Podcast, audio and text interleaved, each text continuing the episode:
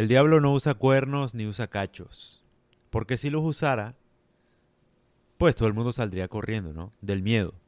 Es decir, el diablo no busca que tú le tengas miedo, por el contrario, busca que tú estés confiado con él, que te ganes su confianza, porque si no, no tendría sentido. Es más, la representación artística del diablo con cachos o cuernos viene, porque alguna vez leí, no estoy seguro, pero decía algo como que una vez una civilización o un pueblo era monoteísta y conquistó otro pueblo. Ese otro pueblo adoraba a un dios que tenía unos cachos. Entonces desde ahí la representación del diablo viene con una figura de cachos como si fuera algo malo, pero en realidad simplemente se trata de una experiencia, no sé, despectiva con respecto a un Dios que no era el propio de un pueblo. Entonces, como ese Dios no era el mismo tuyo, entonces de una vez lo catalogas como algo malo y, le, como ese Dios tenía cachos, entonces de una vez ya... O sea, desde ahí se fue creando una figura representativa del diablo con cachos. Pero bueno, eso no quiero hablarles. Le quiero hablar de otra cosa y es... O sea, mucha gente piensa equivocadamente que la maldad está visible. O sea, que la maldad es alguien que tú lo puedes ver, que se puede apreciar. Entonces, si alguien da una declaración polémica, si alguien tiene una opinión polémica, si alguien dice algo polémico, como Donald Trump, entonces de una vez lo catalogas como alguien malo, como, ay, ese man es malo, egocéntrico, ay, maldadoso y tal. Cuando de la persona que menos debes desconfiar es de ese tipo de personas.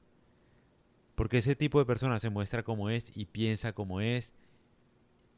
Y de alguna manera uno puede prevenir cualquier tipo de comportamiento cuando uno ya entiende cómo se comporta esa persona.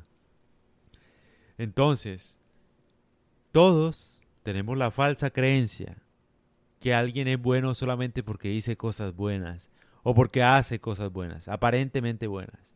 ¿Cuál es el mérito de uno hacer algo para ganar aplausos? Dime tú, ¿no te genera sospecha? O sea, no hay ningún tipo de sacrificio. En estos tiempos cuesta más decir la verdad. Y la gente que dice la verdad es gente que vale la pena tener cerca. Es gente que no es el diablo. Porque el diablo no tiene cachos, ni, ni bueno, no tiene cuernos, no tiene el tridente, bueno, no sé cómo se diga eso. No tiene cola. El diablo no usa eso porque si no daría miedo. Entonces no, no generaría ningún tipo de tentación. El diablo es todo lo que te hace bien, aparentemente. El diablo es Netflix, el porno, OnlyFans, todo ese tipo de vainas. O sea, parezco un pastor. Pero no, sí, sí. O sea, en general es lo que te vuelve cómodo. Eso es el diablo. O sea, el diablo es lo que te vuelve cómodo.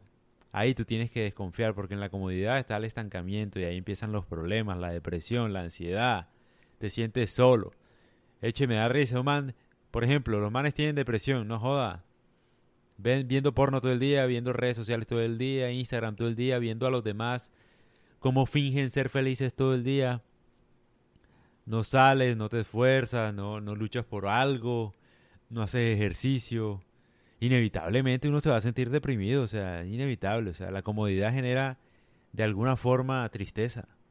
Entonces, el diablo está disfrazado de las cosas más ricas del mundo, el sexo, la comida, todo lo que te hace daño.